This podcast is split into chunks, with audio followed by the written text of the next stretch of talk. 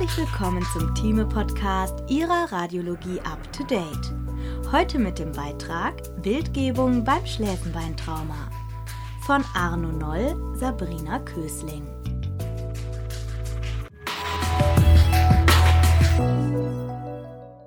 Zusammenfassung bei den insgesamt seltenen Schläfenbeintraumata können wichtige Strukturen wie Labyrinth, Nervus facialis und große Gefäße verletzt werden. Die bildgebende Diagnostik sollte neben den Frakturen als häufigster Verletzungsform auch diskrete Befunde wie Ossikeläsionen erfassen können. Eine sorgfältige Analyse ist auch in Hinblick auf mögliche Spätfolgen erforderlich. Essentiell sind hierfür adäquate Kenntnisse von Anatomie und Untersuchungstechnik. Die konventionelle Röntgentechnik spielt in der modernen Diagnostik keine Rolle mehr. Einleitung Das Schläfenbeintrauma kann isoliert oder im Zusammenhang mit einem Schädel-Hirn-Trauma auftreten. Insgesamt ist es selten und macht ca. 10% aller Schädeltraumata aus. Bei polytraumatisierten Patienten werden Schläfenbeinverletzungen oft verzögert diagnostiziert das Hauptanliegen dieses Beitrags ist die Vorstellung typischer Verletzungsmuster einschließlich der Analyse kritischer Strukturen. Die Kenntnis klinischer Untersuchungsergebnisse erleichtert die gezielte Suche. Eine essentielle Grundlage für die Beurteilung von Schläfenbeintraumata sind nach wie vor profunde Kenntnisse der komplexen Schläfenbeinanatomie, die einleitend kurz zusammengefasst wird des Weiteren müssen untersuchungstechnische Details beachtet werden, um die nicht selten subtilen Veränderungen sicher erkennen zu können. Daher werden auch diesbezügliche Erfordernisse besprochen. Anatomie Anteile und Abgrenzung Anteile Das Os temporale bildet den seitlichen Anteil der hinteren Schädelbasis. Es setzt sich aus vier Anteilen zusammen: Pars petrosa, Pars squamosa, Pars tympanica Pars styloidea. Der Warzenfortsatz wird aus Anteilen der Pars squamosa und der Pars petrosa gebildet. Grenzen Nach anterior grenzen die den Boden der mittleren Schädelgrube hauptsächlich bildende Ala major ossis sphenoidalis median die zentrale Schädelbasis und posterior das Os occipitale an. Die Felsenbeinpyramide ist die Grenze zwischen mittlerer und hinterer Schädelgrube. Enthaltene Strukturen Gehörgänge, Mittelohr, Innenohr. Im Schläfenbein befinden sich der innere und äußere Gehörgang, das Mittelohr mit Paukenhöhle und Gehörknöchelchen und das Innenohr. Das Trommelfell als Grenze zwischen äußerem Gehörgang und Mittelohr in der CT als hauchdünne Linie sichtbar, kann besser otoskopisch eingeschätzt werden. Hammer, Amboss und Steigbügel bilden die Gehörknöchelchenkette an der Stapes-Fußplatte, die im ovalen Fenster gelegen ist, löst die ankommende Schallwelle eine Flüssigkeitswelle im Innenohr aus, die am runden Fenster ausgelenkt wird. Beide Fenster befinden sich in der medialen Paukenhöhlenwand. Im heutigen Labyrinth, einem mit Flüssigkeit gefüllten Hohlraumsystem, liegt das Sinnesepithel des Innenohrs, das bildgebend nicht sichtbar ist. Sichtbare Innenohrstrukturen sind die Schnecke, das Vestibulum, die drei Bogengänge, der Aquäductus vestibuli und der Aquäductus cochleae. Hirnnerven Durch den inneren Gehörgang ziehen der siebte und achte Hirnnerv. Im Verlauf des Nervus facialis durch das Schläfenbein werden folgende Abschnitte unterschieden: Meatal oder canaliculär im inneren Gehörgang, labyrinthär in der Pars petrosa, tympanal entlang der medialen Paukenhöhlenwand, mastoidal im Warzenfortsatz. Der Nervus facialis verlässt den Schädel über das Foramen Stylomastoideum. Pneumatisierte Zellen Pneumatisierte Zellen finden sich regelmäßig in der Squama ossis temporalis sowie im Mastoidfortsatz, oft auch in der Felsenbeinspitze, zum Teil perilabyrinthär, infralabyrinthär und peritubal.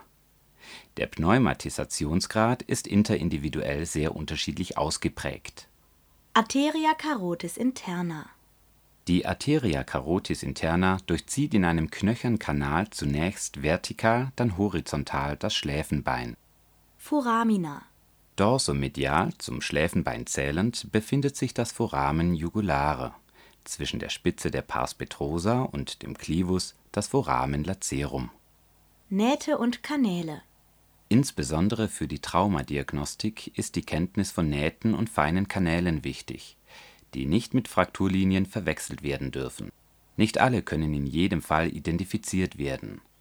Konstant kommt die Sutura occipito-mastoidale zur Abbildung, meistens auch die Sutura spheno-squamosa, häufig die Canaliculi subarcuatus, Tympanicus inferior und Nervi vestibularis superior sowie der Canalis singularis. Bildgebungsmodalitäten Sowohl die in der Vergangenheit zur Orientierung durchgeführten Röntgenaufnahmen mit Schädelübersichtsaufnahmen im anterior-posterioren, seitlichen und axialen Strahlengang als auch die Spezialaufnahmen nach Schüller, Stenvers und Meyer sind in der Ära der Schnittbildgebung aufgrund ihrer geringen diagnostischen Aussagekraft beim Schläfenbeintrauma obsolet. Computertomographie Einstellungen und Protokolle die CT ist bei Schläfenbeintraumata gegenwärtig die Methode der Wahl. Durch die flächendeckende Verfügbarkeit von Mehrzeilen-CT-Geräten mit Einsatz der Spiral-CT-Technik entfällt die Notwendigkeit einer Untersuchung in zwei Ebenen. Aus einem dünnschichtigen axialen Datensatz mit isotropen Voxeln und mit einer engstmöglichen Kollimation lassen sich qualitativ hochwertige, der komplexen Schläfenbeinanatomie angepasste Rekonstruktionen anfertigen dies ermöglicht die Darstellung auch diskreter Befunde. Axiale und koronare Rekonstruktionen sind standardmäßig im HR-Algorithmus anzufertigen. Insbesondere beim Trauma erleichtern exakt seitensymmetrische Rekonstruktionen die Analyse. Befundabhängig können Rekonstruktionen in weiteren Ebenen und starker Vergrößerung gewonnen aus einer zweiten Spiralrekonstruktion mit hohem Zoom angefertigt werden Insbesondere beim isolierten Schläfenbeintrauma sollte diese dezidierte Untersuchungstechnik angewendet werden, wobei der Untersuchungsumfang hier auf das Schläfenbein begrenzt ist. Die CT ist bei Schläfenbeintraumata gegenwärtig die Methode der Wahl. Indikationen Beim Schädel-Hirntrauma und Polytrauma stehen lebensbedrohliche Verletzungen, nicht das Schläfenbeintrauma im Vordergrund Wurde die Schädel-CT im Spiralmodus erstellt, können zusätzlich dünnschichtigere HR-Rekonstruktionen der Schädelbasis angefertigt werden. Bis zu einer Schichtdicke von 2 mm sind Schläfenbeinfrakturen oft auch so zu erkennen. Sehr feine Frakturlinien sowie diskrete Verletzungen an den Gehörknöchelchen können sich jedoch dem Nachweis entziehen. Bleiben Fragen offen, empfiehlt sich eine zusätzliche Schläfenbein-CT oder DVT-Untersuchung Maximum-Intensitätsprojektionen in einer Schichtdicke von 2 bis 3 mm sind hilfreich, um den Frakturverlauf zu erkennen und mögliche weitere Schädelbasisfrakturen aufzudecken. Hinweise auf eine Verletzung großer Gefäße ergeben sich erst nach der nativ durchgeführten CT durch entsprechende Fragmentdislokationen. In Abhängigkeit von der Klinik muss sich dann eine Gefäßdiagnostik anschließen Hinsichtlich der hierfür einzusetzenden Untersuchungsmethode gibt es keine einheitlichen Empfehlungen. Oft wird die CT-Angiografie gewählt. Magnetresonanztomographie Einstellungen Die MRT wird beim Schläfenbeintrauma sehr selten und dann ergänzend zur CT eingesetzt. Frakturlinien und Gehörknöchelverletzungen können mit ihr wesentlich schlechter bzw. gar nicht nachgewiesen werden die MRT muss in der Schläfenbeindiagnostik dünnschichtig (kleiner gleich 2 mm) und mit hoher Matrix erfolgen. Indikationen Seltene Indikationen sind in der akuten Phase die Lokalisation einer Facialisschädigung mittels T1 gewichteter kontrastgestützter Sequenzen und in der subakuten Phase der direkte Nachweis einer labyrinthiären Einblutung bei einer Contusio labyrinthi durch eine native T1 gewichtete oder Flair-Sequenz Einschränkend muss bemerkt werden, dass die MRT bei traumatisch bedingten Facialis-Sofortparesen sehr selten durchgeführt wird, obwohl in Studien dargelegt wurde, dass in solchen Fällen bei fehlendem Hinweis aus der CT der Ort der Facialisschädigung eingegrenzt werden kann. Meistens wird bei der Sofortparese nach der CT ohne MRT eine Facialis-Dekompression durchgeführt eine weitere MRT-Indikation ist der Nachweis bzw. Ausschluss von Cephalozelen bei mittels CT gesicherten traumatisch bedingten Lücken am Dach von Mastoid und/oder Paukenhöhle. Die MRT ist beim Schläfenbeintrauma nur sehr selten indiziert Persistiert eine hochgradige Schwerhörigkeit oder Taubheit nach einem Trauma, sind sowohl die CT als auch MRT im Rahmen der Diagnostik für ein Cochlearimplantat gefragt. Digitale Volumentomographie Die digitale Volumentomographie oder abgekürzt DVT hat sich in den letzten Jahren zur CT-Alternativmethode im Hochkontrastbereich entwickelt.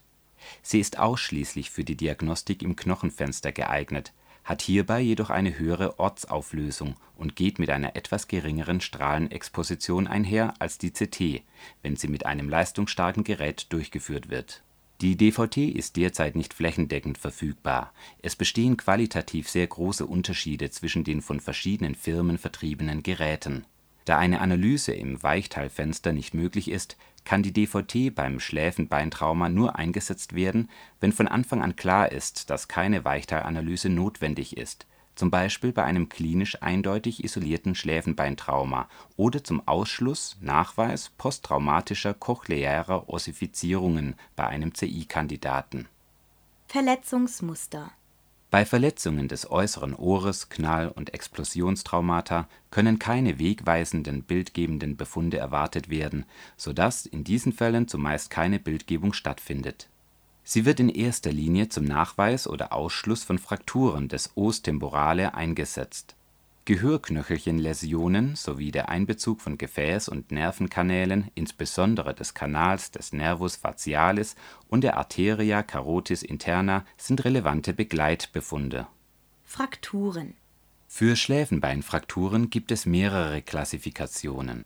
Neuere zielen stärker auf Komplikationen und Prognose hin und unterscheiden Frakturen mit und ohne Beteiligung des knöchernen Labyrinths bzw. sehr ähnlich petröse versus nicht-petröse Frakturen oder sprechen von schrägen Frakturen mit individuellem Verlauf. Die nach wie vor gebräuchlichste Klassifikation im klinischen Alltag differenziert Längs -, Quer - und gemischte Frakturen und beruht auf Experimenten an Köpfen von Toten aus den 1940er Jahren. Sie erlaubt Rückschlüsse auf die Richtung der einwirkenden Kräfte und die resultierende Frakturart ist oft mit charakteristischen klinischen Zeichen verbunden. Längsfrakturen Längsfrakturen machen mit etwa 70 Prozent den größten Teil an Schläfenbeinfrakturen aus. Sie werden durch seitliche Gewalteinwirkung verursacht. Frakturverlauf und Frakturfolgen die Frakturen dehnen sich mehr oder weniger parallel zur Längsachse der Felsenbeinpyramide durch Anteile der Pars squamosa in das Mittelohr aus, oft ist auch der äußere Gehörgang einbezogen. Bei Längsfrakturen ist gezielt danach zu suchen, ob das Dach von Paukenhöhle und Mastoid beteiligt ist, da traumatisch bedingte Lücken eine Liquorö, Meningitis oder Cephalozele zur Folge haben können, aber nicht zwangsläufig haben müssen Intrakranielle Lufteinschlüsse deuten auf eine offene Fraktur hin. Als Spätfolge kann sich bei Längsfrakturen ein Cholesteatom entwickeln. Subtypen Je nach individuellem Frakturverlauf kann man noch zwischen einem vorderen und hinteren Subtyp unterscheiden. Frakturen des vorderen Subtyps erfassen die anterioren Anteile der Pars squamosa und Tympanica mit möglicher Beteiligung der Fossa geniculi und der Tuba auditiva nur ausnahmsweise liegt eine Ausdehnung in die Pars petrosa und zentrale Schädelbasis vor. Beim hinteren Subtyp verlaufen die Frakturen durch die posterioren Anteile der Pars squamosa oder durch den Warzenfortsatz zum Mittelohr und können ferner in seltenen Fällen durch das zweite Facialisknie, die Sinusschale, das Foramen jugulare oder das Foramen lacerum ziehen. Begleitverletzungen der Karotiskanal kann bei beiden Subtypen einbezogen sein. Häufig finden sich bei Längsfrakturen Verschattungen in pneumatisierten Räumen und Zellen, zum Teil auch Spiegelbildungen, bei denen man im Kontext mit dem Trauma von Einblutungen ausgehen kann. Auch Läsionen der Gehörknöchelchen sind nicht selten mit Längsfrakturen vergesellschaftet. Klinik Klinisch können Stufenbildungen im äußeren Gehörgang, Trommelfellperforationen, ein Hämatotympanon, eine Otolikorö, eine falsche Rhinolikorö und Schallleitungsschwerhörigkeiten gefunden werden. Seltener, in ca. 10 bis 20 Prozent der Fälle, kommt es meist aufgrund eines Hämatomdrucks zu einer peripheren Facialisparese, die sich häufig verzögert als Spätparese manifestiert. Querfrakturen Querfrakturen sind mit ca. 20 Prozent deutlich seltener. Die Krafteinwirkung erfolgt hier von frontal oder okzipital. Frakturverlauf Die Frakturlinien verlaufen orthogonal zur Längsachse der Felsenbeinpyramide durch Anteile der Pars Petrosa, oft mit Beteiligung von Innenohrstrukturen. Subtypen Man kann noch zwischen einem lateralen Subtyp, dessen Frakturlinien lateral des Meatus acousticus internus verlaufen, und einem medialen Subtyp mit Frakturverläufen durch den Meatus acousticus internus unterscheiden. Beim lateralen Subtyp sind häufig Labyrinthanteile betroffen. Als Folge kann sich eine Labyrinthfibrosierung und Ossifizierung entwickeln. Ferner kann die mediale Paukenhöhlenwand einschließlich der Fenster sowie der labyrinthere oder tympanale Verlauf des Nervus facialis einbezogen sein. Bei diesem Subtyp können Labyrinthfisteln vorliegen. Im Labyrinth ist dann zumeist Luft zu finden. Beim wesentlich selteneren medialen Subtyp sind zumeist auch Frakturlinien durch den Boden der hinteren und mittleren Schädelgrube zu finden. Dabei können auch das Foramen spinosum und das Foramen ovale erfasst sein. Begleitverletzungen Auch bei Querfrakturen können der Karotiskanal oder das Foramen jugulare beteiligt sein. Einblutungen in das Mittelohr sind bei der Querfraktur wesentlich seltener als bei der Längsfraktur. Ebenfalls selten sind Alterationen der Ossikel. Klinik Klinische Manifestationen sind Schallempfindungsschwerhörigkeit oder Taubheit, Schwindel, Erbrechen und ein Spontannystagmus zur Gegenseite.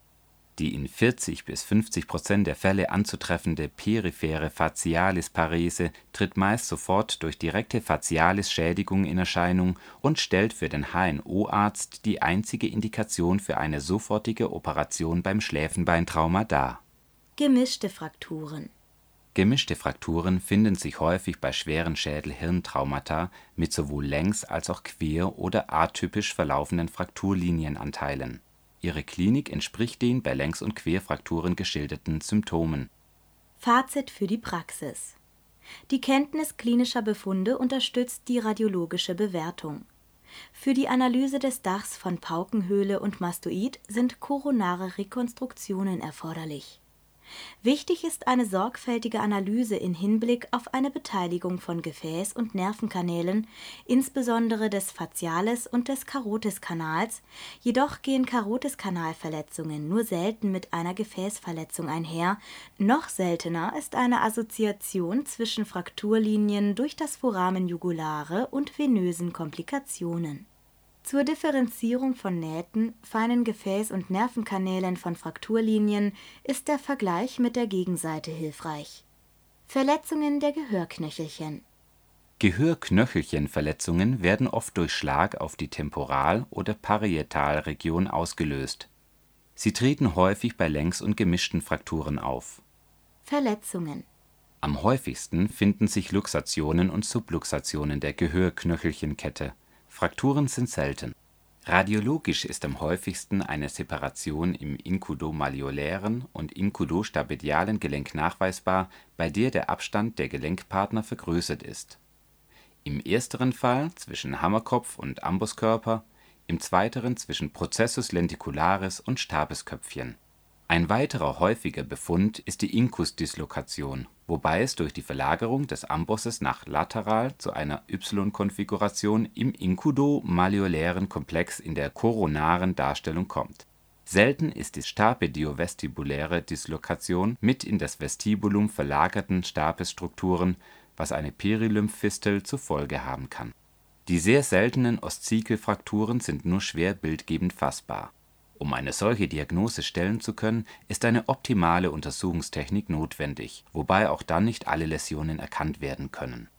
Klinik Klinisch findet man häufig eine Schallleitungs oder kombinierte Schwerhörigkeit, Schwindel oder Tinnitus, auch Trommelfellrupturen sind möglich. Die Diagnose wird über eine Tympanoskopie bei einer persistierenden Schallleitungsschwerhörigkeit von größer als 20 Dezibel nach einem Trauma gesichert. Fazit für die Praxis der Seitenvergleich hilft bei der Erfassung von Oszike-Läsionen. Bei verschatteter Paukenhöhle ist die Beurteilung des Stabes erschwert. Die Tympanoskopie ist nach wie vor der Goldstandard in der Bewertung der Gehörknöchelchen, auch wenn in optimaler CT- oder DVT-Technik zunehmend mehr Oszike-Läsionen nachgewiesen werden können. Contusio labyrinthi Bei der Contusio labyrinthici liegt nach einem Trauma eine unterschiedlich stark ausgeprägte Innenohrschädigung mit Schwindel, Nystagmus und Erbrechen ohne bildmorphologischen Nachweis einer Fraktur vor. In der CT können gelegentlich Verschattungen der pneumatisierten Räume sichtbar sein. Nur durch die MRT kann die zugrundeliegende labyrinthiäre Einblutung im Methämoglobin-Stadium mit hyperintensem Signal im nativen T1-gewichteten oder FLAIR-Bild nachgewiesen werden eine therapeutische Konsequenz ergibt sich aus dem Nachweis jedoch nicht, so dass MRT-Untersuchungen zum Nachweis einer Labyrinth-Kontusion zumeist nur bei Arbeitsunfällen und möglichen Gutachtenfällen erfolgen. Weniger häufig als bei Querfrakturen können sich als Spätfolgen Labyrinth-Fibrosierungen und Ossifizierungen entwickeln. Kernaussagen Schläfenbeintraumata sind selten und treten oft in Kombination mit Schädel-Hirntraumata auf Bildgebende Methode der Wahl ist beim Schläfenbeintrauma nach wie vor die CT. Die MRT wird als Zusatzuntersuchung bei speziellen Fragestellungen durchgeführt. Der Nachweis von Schläfenbeinläsionen stellt spezielle Anforderungen an die Untersuchungstechnik. Längs und Querfrakturen weisen typische Verläufe auf und gehen mit charakteristischen Schädigungsmustern einher, die gezielt zu suchen sind. Zunehmend können auch Oszikeläsionen detektiert werden Wichtig ist die Kenntnis von Anatomie und die Berücksichtigung klinischer Befunde